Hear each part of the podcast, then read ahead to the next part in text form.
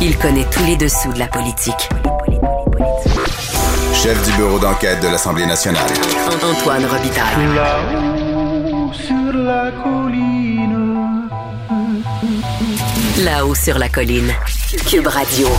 Bon mercredi à tous. Aujourd'hui à l'émission avec Vincent Larin de QMI, on parle de deux grands dossiers qui vont faire du bruit dans la capitale en 2022, le tramway et le troisième lien. Le premier devrait entrer en chantier à l'été. Quant au tunnel de la CAC, ben la CAC avait promis une première pelletée de terre avant les élections qui sont prévues pour le 3 octobre. Vincent Larin nous présente l'opinion d'experts de la question des transports qui viennent de faire paraître un essai intitulé Comment survivre aux controverses sur le transport à Québec. En effet, y survivrons-nous? Euh, qui va survivre ou non? En tout cas. Mais d'abord, mais d'abord, c'est l'heure de notre rencontre quotidienne. Il y a de la joie. Bonjour, bonjour les hirondelles. Il y a de la joie. Dans le ciel par-dessus le toit. Il y a de la joie. Et du soleil dans les rues. Mais bonjour Geneviève Lajoie. Bonjour Antoine. Geneviève remplace cette semaine Rémi Nadeau. Elle est correspondante parlementaire à l'Assemblée nationale pour le journal et le journal. Parlons d'abord du projet de vaccin pot du gouvernement Legault. Ça soulève vraiment des débats. Inévitablement, on s'y attendait, effectivement. Légal, pas légal. Il y a même le député libéral fédéral Joël Lightbone, mon député ici à Québec, Oui. euh, qui, euh, qui, oui, qui s'est, qui s'est, s'est- qui s'est épanché sur Twitter à ce sujet-là, en laissant entendre que ça respecterait pas la loi canadienne sur la santé. Bon, pour avoir discuté avec euh, des apparatchiks caquistes, Oui. j'aime beaucoup ce terme, euh, Antoine, Oui. euh, puisque ce ne sera pas une facture à payer à l'entrée à l'hôpital et que ça n'empêche pas les gens finalement d'avoir des soins, on estime dans les rangs caquistes que ça respecte la loi canadienne.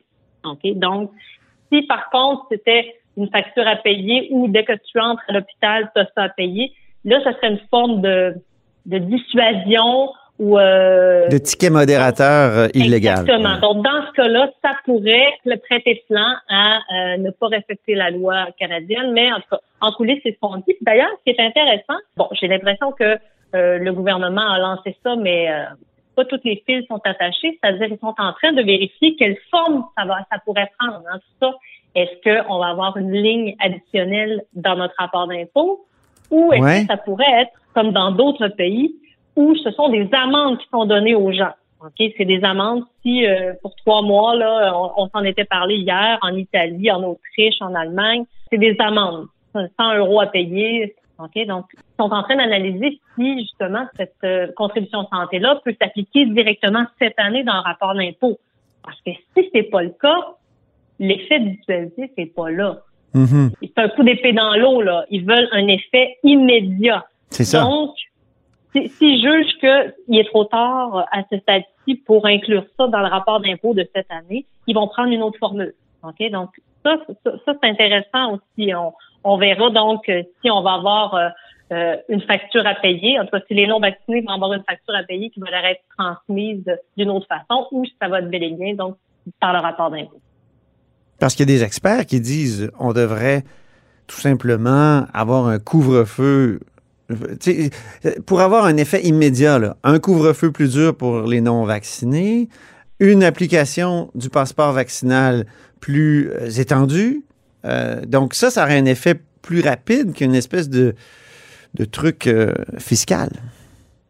Oui, mais ce matin, qu'est-ce qu'on a vu ce matin? Le ministre de la Santé, Christian Dubé, qui s'est pas gêné pour préciser que dans les deux dernières journées, il y a plein de Québécois qui, d'un coup, ont pris leur première dose. Des Québécois qui, visiblement, donc, jusqu'à maintenant, ne se sentaient pas interpellés par le vaccin.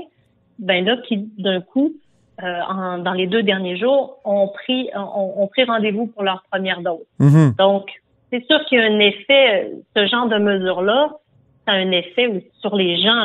L'objectif, Ben, même le débat autour de la mesure, moi j'ai l'impression, a Exactement. déjà un effet euh, dissuasif ou, ou, euh, encourageant la vaccination.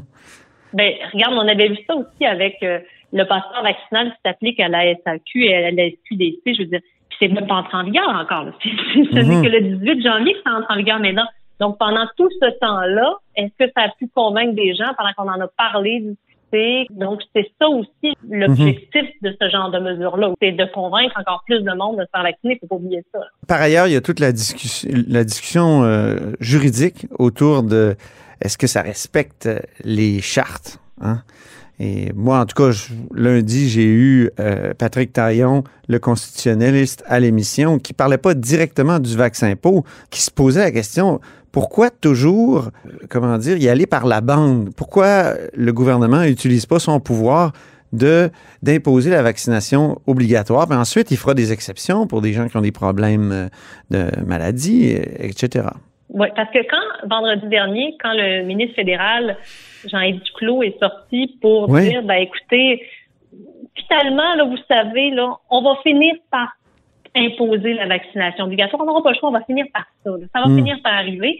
Ben, euh, je rappelle que euh, le, ici, la réaction à Québec a été a été surprenante euh, de, de, mon point de vue, là, mais assez timide, là, en disant ben, on n'est pas rendu là non, nous, pour le moment, on l'envisage pas à ce moment-ci. Alors que dans le temps des fêtes, là, quand euh, le cataclysme s'en venait, M. Dubé a, précisé en point de presse que s'il fallait aller là, on irait. Mais là, on, les sent beaucoup plus euh, tièdes à cette idée-là de, vaccination obligatoire. Mais là, on prend comme plein de chemins finalement, mais mm-hmm. on ne se rendra pas, comme M. Duclos le dit, au bout du compte, dans quelques semaines, ben, à la vaccination obligatoire. Oui, autre question, euh, Geneviève, est-ce qu'on va siéger en personne ici à l'Assemblée nationale le 1er février comme prévu? Ben, c'est une bonne question euh, parce que effectivement là, il y en a plusieurs euh, en plus. Il y a des députés qui se posent la question. Nous aussi, comme journalistes qui couvrons le Parlement, mmh. mais les élèves à la fois du primaire, du secondaire, mais aussi des cégeps et des universités devraient rentrer en classe à partir de la semaine prochaine, ou en tout cas, c'est reporté un petit peu pour certains, notamment dans les universités. Là, ils ont jusqu'au 31 janvier pour revenir en présence. Mais euh, si eux rentrent, et je vous rappelle qu'en ce moment, vous pouvez aller très bien magasiner dans les centres commerciaux. Là. Les, les, les, les, magasins sont ouverts. Là. Donc, comment expliquer après ça si les commerces sont ouverts, que tu peux aller euh, flâner à Place Laurier ici à Québec, euh, qu'on n'ouvre pas le Parlement? Hmm. Euh, il va falloir qu'il se, se démène à trouver une raison, M. Legault, s'il ne souhaite pas euh, vivre les périodes de questions en répétition encore à partir du 1er février. Parlons politique, Geneviève. Yeah! Que Québec solidaire présente déjà sa candidate sans savoir s'il va y avoir un déclenchement euh, dans Marie-Victorin? Quand la CAQ présentera sa candidate, ou en tout cas qu'on entendra le nom de la candidate, parce qu'on sait que ce sera une femme, c'est ce qu'on nous a dit. Mais là, on pourrait être certain qu'il va y avoir une élection partielle euh, bientôt. Oui. Euh, mais pour le moment, c'est pas le compte. C'est pas encore. Euh, mais on a appris donc qui sera la candidate, oui, de Québec solidaire dans Marie-Victorin, qui a été, je vous rappelle, une circonscription laissée vacante par le départ de Catherine Fournier, qui est devenue mairesse de Longueuil. J'aimerais quand même que tu me guides pour ben prononcer son nom, Antoine, s'il te plaît. En fait, on va la laisser nous guider. Bonjour, donc voici un court tutoriel pour savoir comment bien prononcer mon nom et mon nom de famille. Donc euh, mon prénom c'est Shofika, ça fait Shofika. Puis mon nom de famille c'est Vaitiana Desarma, donc Vaitiana Desarma. Donc Vaitiana Desarma. Merci. Oui, c'est pas évident à prononcer. Donc, Madame Vaï Tiana Tassarma a quand même voulu se présenter pour le Parti québécois, puis c'est une ancienne candidate du Bloc de l'élection automnale. Oui. juste pour revenir sur son nom, Antoine. Oui. Euh, je pense que je vais être obligée de prononcer juste son prénom. Euh, donc, c'est Shofika. Oui. Bien ça. Euh, je, vous, je, vous, rassure, c'est vraiment pas dans mes habitudes, mais là, dans ce cas-ci, pour ne pas endommager son nom, je pense que c'est la meilleure, la meilleure chose à faire. Oui, donc. Eh, c'est une vraie Québécoise, mais d'origine sri-lankaise. Voilà.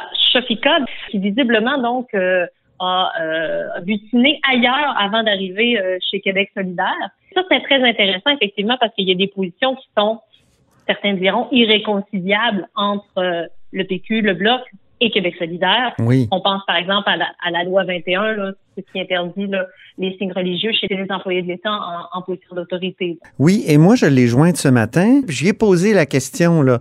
On peut peut-être écouter un extrait. Je suis contre la loi 21 euh, toutefois, je reconnais la légitimité du de la discussion qui est malheureusement un débat actuellement sur la loi 21. Je pense qu'il faut qu'on écoute toutes les personnes qui se sentent concernées par ce débat. Toutefois, j'aimerais ajouter qu'en ce moment, le débat ne permet pas de euh, d'échanger, de, de comprendre, d'avoir une position d'empathie envers les personnes qui sont concernées par cette loi-là. C'est assez contradictoire avec la position du Parti québécois. Euh, on, on ne peut plus contradictoire, mais hors pandémie, là, Ouais. cette histoire-là aurait probablement euh, euh, fait l'objet de, de, de vives controverses, mais là, bon, on en parle très peu.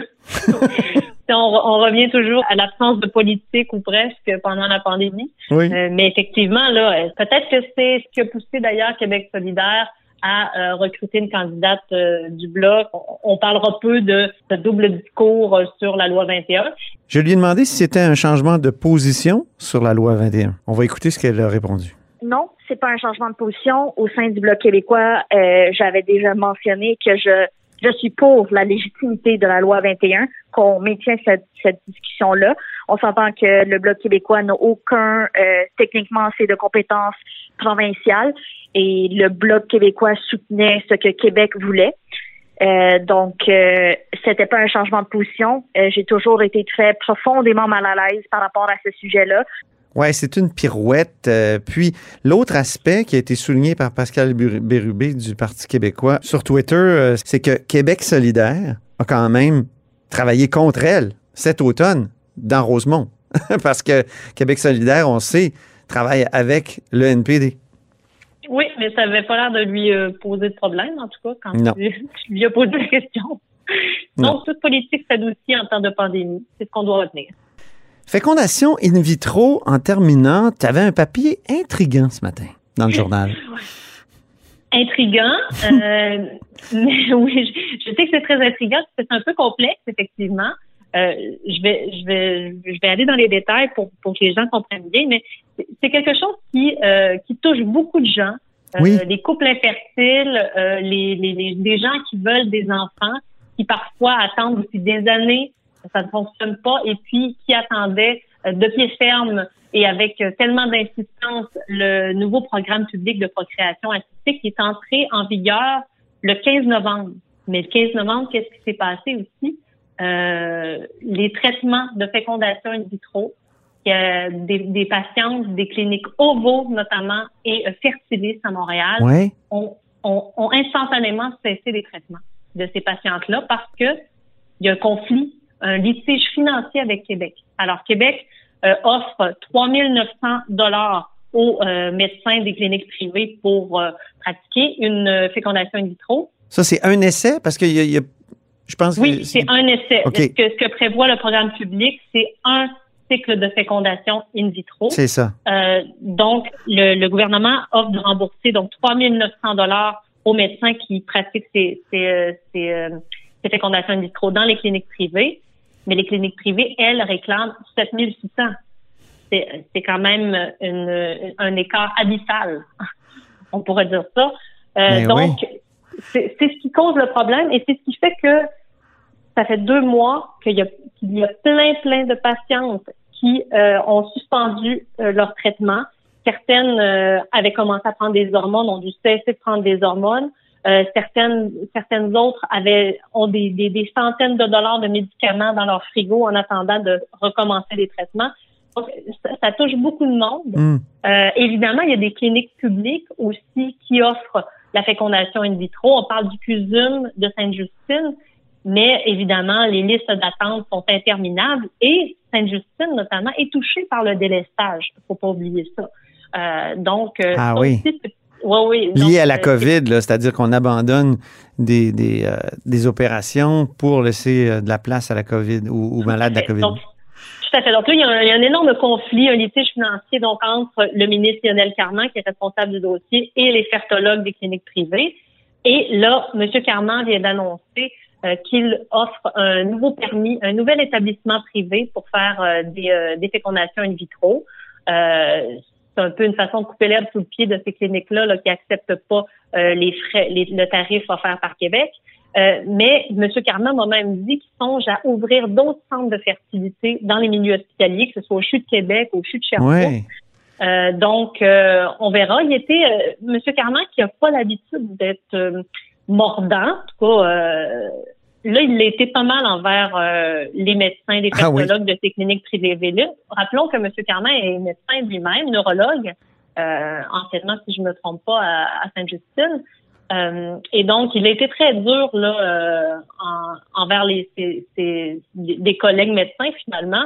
Euh, il m'a dit, je peux pas discuter avec ces gens-là qui instrumentalisent les patients. Oh, Montrez-nous pourquoi vous avez besoin de tant d'argent. Donc, il veut, il veut que les cliniques euh, privées ouvrent leur livre à savoir pourquoi ils ont besoin de 7600 dollars de remboursement pour une euh, pour procéder à une fécondation in vitro.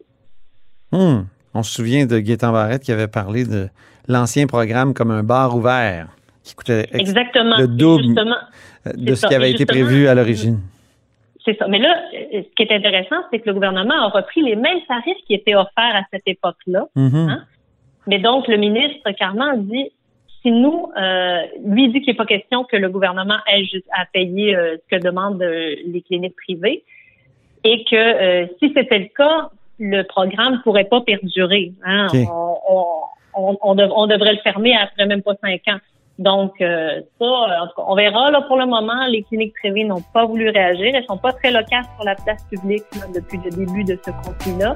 Mais ça touche énormément de gens. Euh, Il y oui. a eu beaucoup de témoignages là, de gens qui sont euh, découragés par tout ça et certaines même des gens qui, par exemple, avaient 40 41 ans et qui se laissaient encore quelques mois, qui avaient encore quelques mois pour profiter du programme, parce que ça va jusqu'à 41 ans. Après ça, euh, tu, tu, tu n'as droit qu'au crédit Hmm. d'impôt. Donc, euh, ces gens-là sont bien découragés. Merci beaucoup, Geneviève. Merci. Et on se reparle demain. Je rappelle que Geneviève euh, est correspondante parlementaire à l'Assemblée nationale pour le journal et le journal.